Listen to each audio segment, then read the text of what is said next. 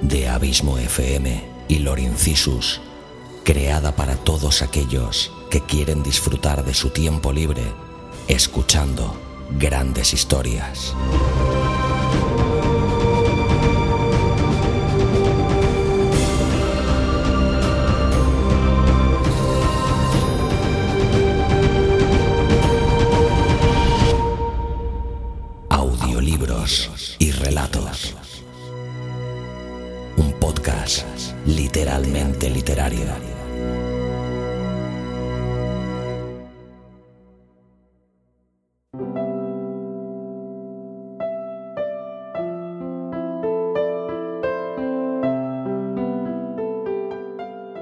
Hola, bienvenido un día más a Audiolibros y Relatos. Gracias por estar ahí. Mi nombre es Xavi Villanueva y en este nuevo capítulo, el sexto de esta segunda temporada, te traigo un relato y un autor que son muy especiales para mí. El autor, porque soy amante de su cine y su literatura desde hace más de dos décadas. Y el relato, un poquito más adelante te explico qué lo hace tan especial para un servidor.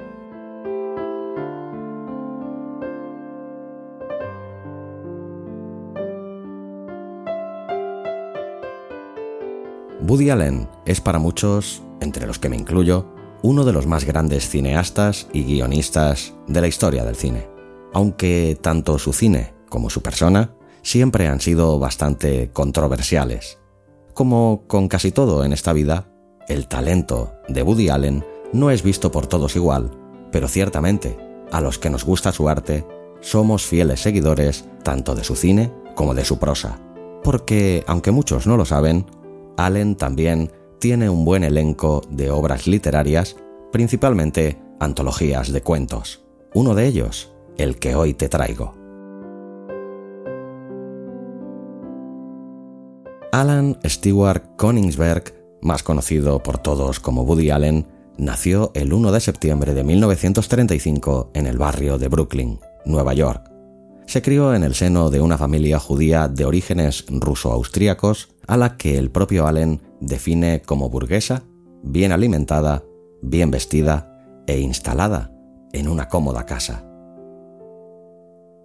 Reconocido como uno de los cineastas más importantes del siglo XX y XXI, Allen es un maestro de la tragicomedia, ya que sabe mezclar como nadie la soledad del hombre contemporáneo y urbanita con temas como el amor, el sexo, la religión, sobre todo la judía, y en la mayoría de sus películas, la ciudad de Nueva York, por la que nunca se ha cansado de declarar su eterno enamoramiento.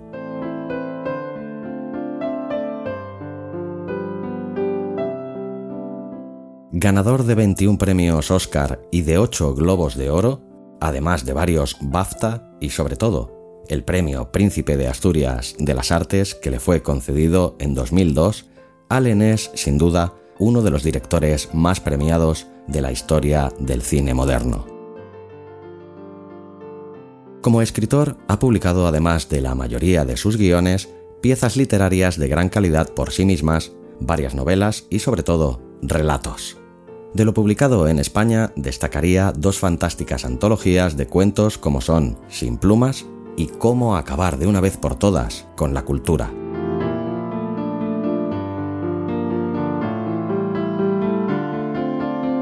La curiosidad que hace especial el relato que hoy te traigo es que, entre otros tantos, es uno de los que me sirvió como claro referente a la hora de escribir mi novela Inventario de mis colisiones con el amor, que si sientes curiosidad y quieres escuchar el audiorelato que hice de ella, lo encontrarás en este mismo feed.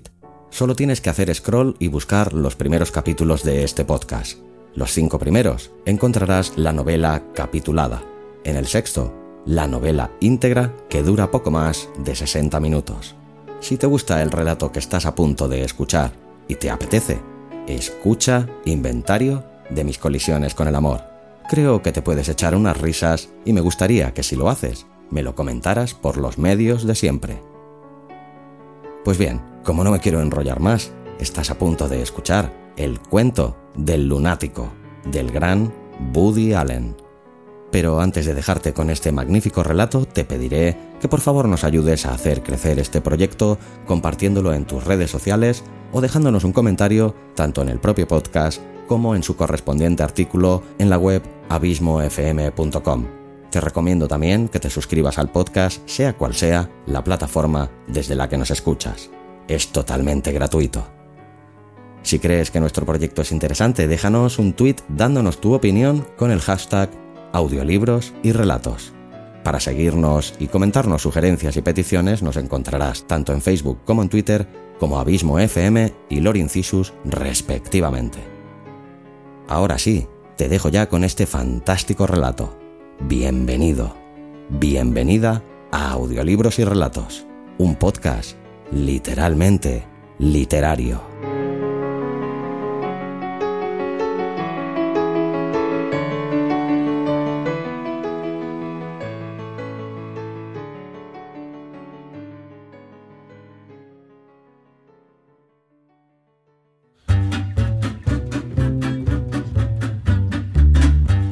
Cuento del lunático, de Woody Allen.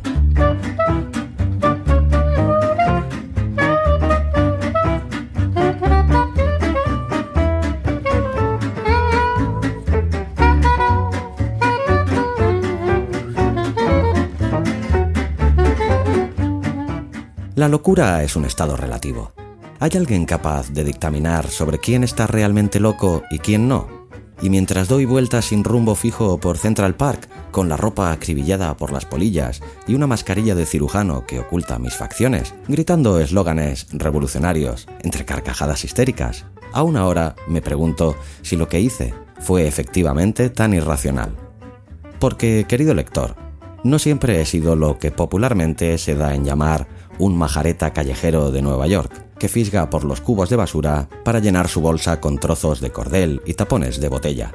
No, en otro tiempo yo fui un médico cotizado que vivía en la zona elegante del East Side. Me dejaba ver por la ciudad en un Mercedes marrón y lucía con elegancia un variado surtido de trajes de Cheviot Ralph Lauren.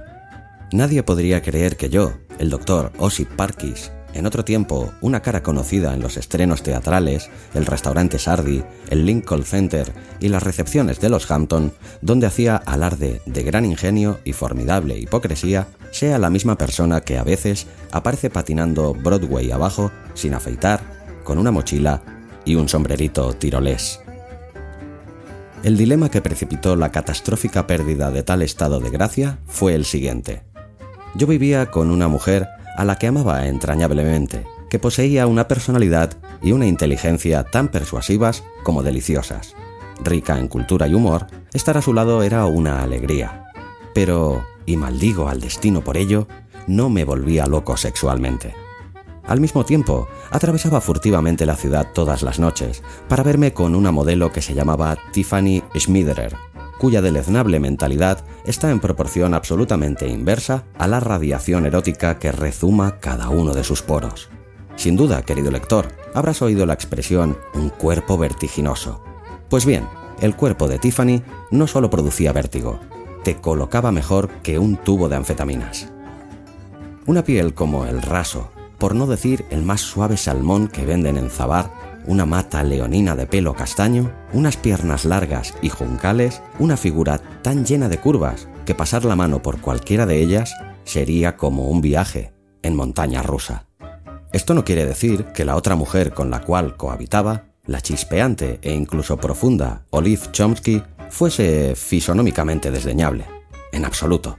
En realidad era una mujer atractiva, con todos los gajes concomitantes, encanto, ingenio, etc., de una tenaz consumidora de cultura y, por decirlo groseramente, una fiera en la cama. Solo que cuando la luz incidía sobre ella desde un cierto ángulo, Olive cobraba una inexplicable semejanza con mi tía Rivka. No es que tuviera un parecido real con la hermana de mi madre. Rivka posee la apariencia exacta de un personaje del folclore yiddish al que llaman golem. La similitud se ceñía al entorno de los ojos, y solo con un determinado contraste de luz y de sombra. Yo no sé si esto era el tabú del incesto, o sencillamente que una cara y un cuerpo, como los de Tiffany Schmiederer surgen solo una vez en un millón de años y para anunciar un periodo glaciar o la destrucción del mundo por una tromba de fuego. El caso es que mis necesidades exigían lo mejor de dos mujeres diferentes.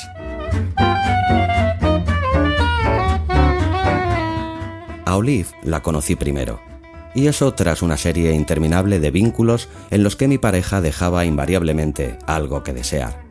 Mi primera esposa era brillante, pero carecía de sentido del humor. Según ella, el más gracioso de los hermanos Marx era Cepo. Mi segunda mujer era hermosa, pero le faltaba pasión. Recuerdo que en una ocasión, mientras hacíamos el amor, se produjo una curiosa ilusión óptica. Por una fracción de segundo, casi pareció que estuviera haciendo la mudanza. Sharon Flug, con la que viví tres meses, tenía un carácter demasiado hostil. Whitney Wisglass resultaba complaciente en exceso. Pippa Mondale, una alegre divorciada, cometió el error fatal de encender velas con la forma de Laurel y Hardy. Amigos bien intencionados se empeñaron en presentarme verdaderos ejércitos de desconocidas, que infaliblemente parecían salir de las páginas de H.P. Lovecraft. Los anuncios por palabras en el New York Review of Books que contesté en momentos de desesperación resultaron igualmente fútiles. La poetisa treintañera tenía 60 años. La estudiante que disfruta con Bach y Beowulf era igual que Grendel, y la bisexual de Bey Arena me confesó que yo no coincidía exactamente con ninguna de sus dos apetencias. Eso no quiere decir que de vez en cuando no surgiese alguna aparente bicoca, una mujer guapa, sensual y sensata, de trato agradable e impresionantes credenciales, pero obedeciendo alguna ley ancestral emanada quizá del Viejo Testamento o del libro de los muertos del antiguo Egipto, a la hora de la verdad me rechazaba. Y así me sentía yo, el más desgraciado de los hombres, en la superficie, dispensado con todos los favores de la buena vida. En el fondo, desesperadamente ansioso de realizarme en el amor.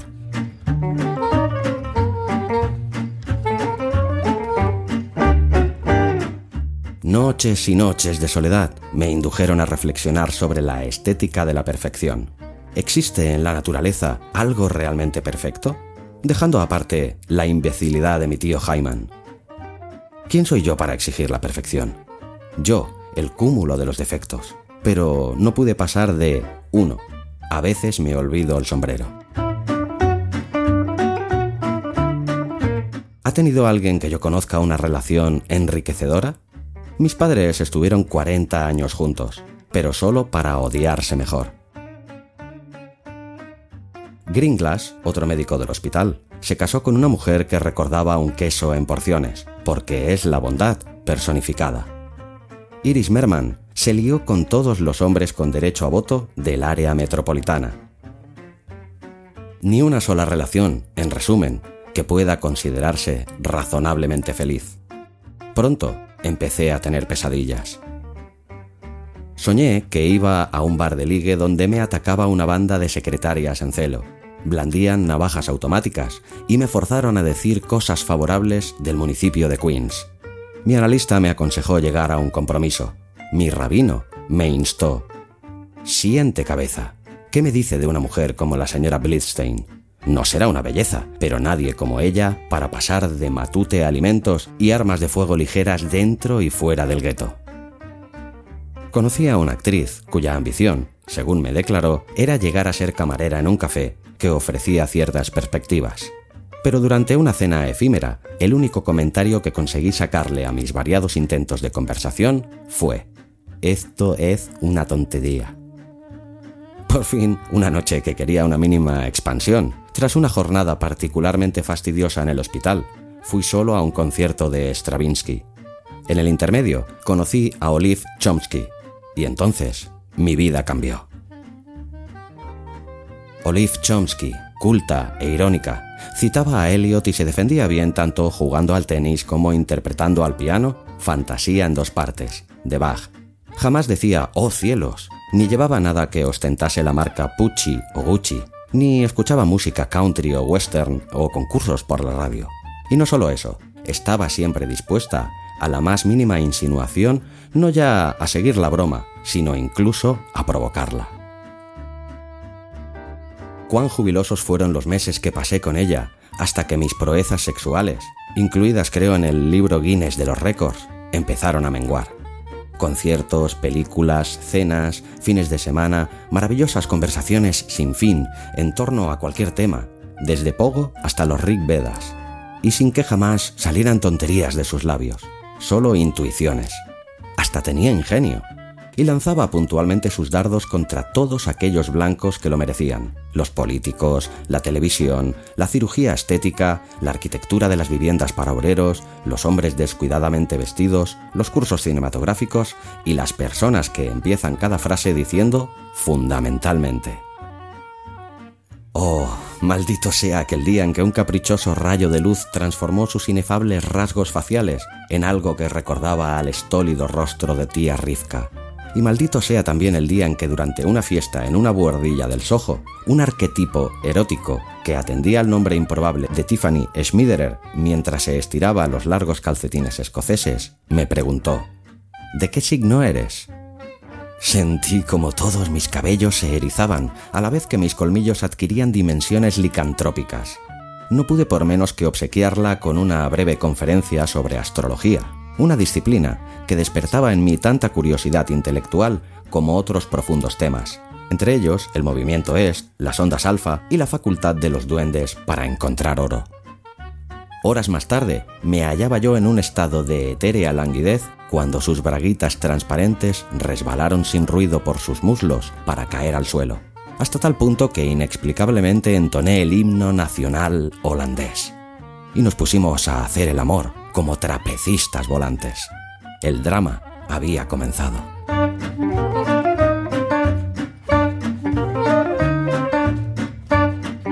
Empezaron las mentiras a Olive y los encuentros furtivos con Tiffany. Tenía que ponerle excusas a la mujer que amaba para ir a desfogar mi lujuria en otra parte para desfogarla, la verdad sea dicha, con un decorativo yo-yo sin seso cuyo tacto y ondulaciones hacían saltar mi cabeza como un disco de frisbee y lanzarla vertiginosamente al espacio como un platillo volante. Olvidé mi responsabilidad hacia la mujer de mis sueños en provecho de una obsesión física no muy diferente de la que experimentaba Emil Jennings de El Ángel Azul. Llegué una vez a fingir una indisposición para pedirle a Olive que fuese con su madre a un concierto de Brahms y satisfacer así los imbéciles caprichos de mi diosa del sexo, empeñada en que viese Esta es su vida en la televisión, porque esta noche sale Johnny Cash.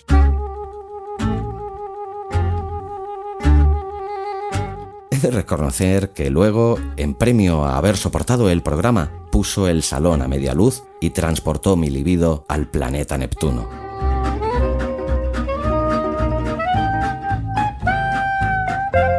En otra ocasión le dije a Olive, como quien no quiere la cosa, que salía a comprar el periódico. Cubrí entonces a todo correr las siete manzanas que me separaban de la casa de Tiffany, tomé el ascensor hasta su piso y para mi mala suerte el artefacto infernal se estropeó. Me quedé enjaulado como un puma entre dos pisos, incapaz de satisfacer mis furiosos deseos e incapaz también de regresar a mi domicilio a una hora verosímil. Liberado finalmente por los bomberos, en un estado de absoluta histeria, tuve que explicarle a Olive un cuento cuyos protagonistas eran yo mismo, dos matones y el monstruo del lagonés. Por una vez la suerte estuvo de mi parte y Olive, medio dormida cuando llegué a casa, aceptó sin reservas mi historia. Por decencia innata, jamás se le habría ocurrido que yo pudiese engañarla con otra mujer y aunque la frecuencia de nuestras relaciones físicas se había deteriorado, administré mi vigor como para satisfacerla al menos parcialmente. Más abrumado cada vez por el peso de mi culpabilidad, ponía como pretextos la fatiga y el exceso de trabajo que ella aceptaba con la candidez de un ángel. Pero este callejón sin salida me marcó de manera indeleble según transcurrían los meses. Poco a poco me convertí en el facsímil del cuadro de Edward Munch, El Grito. Apiádate de mí, querido lector. ¿No es mi trance el mismo que padecen tantos contemporáneos míos? ¿Conseguir que una sola y única mujer satisfaga todas sus exigencias? Terrible alternativa. De una parte, el abismo estremecedor del compromiso.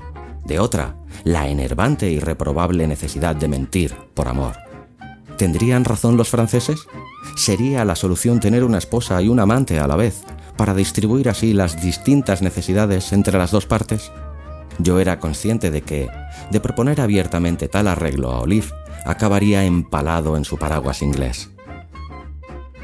Cansado y aburrido, contemplé la posibilidad del suicidio. Quise pegarme un tiro en la sien, pero en el último momento perdí la cabeza y disparé al aire.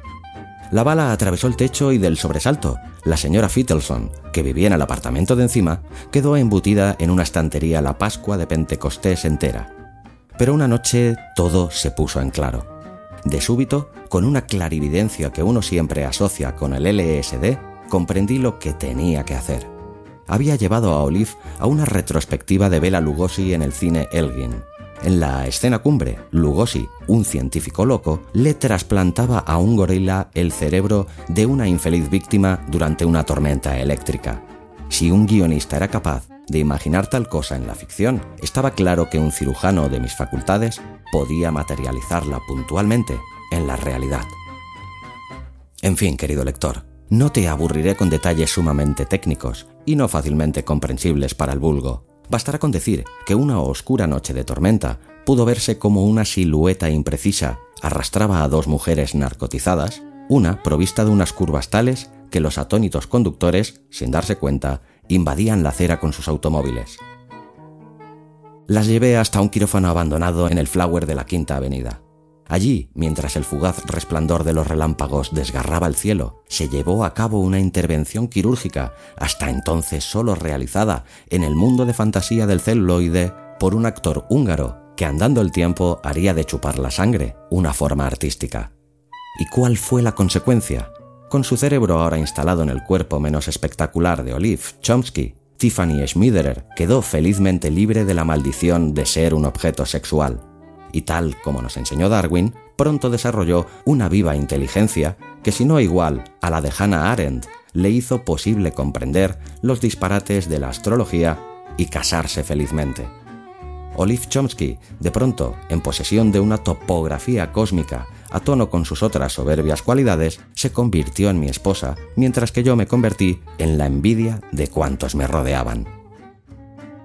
El único inconveniente es que tras varios meses de felicidad con Olive, solo comparables a las delicias de las mil y una noches, inexplicablemente empecé a sentirme descontento de aquella mujer de ensueño, a la vez que perdía la cabeza por Billie Jean Sapruder, una azafata de aviación cuya silueta lisa y aniñada y su acento de Alabama hicieron latir más deprisa mi corazón. Fue entonces cuando abandoné mi puesto en el hospital me puse el sombrero tirolés y la mochila y salí patinando Broadway abajo.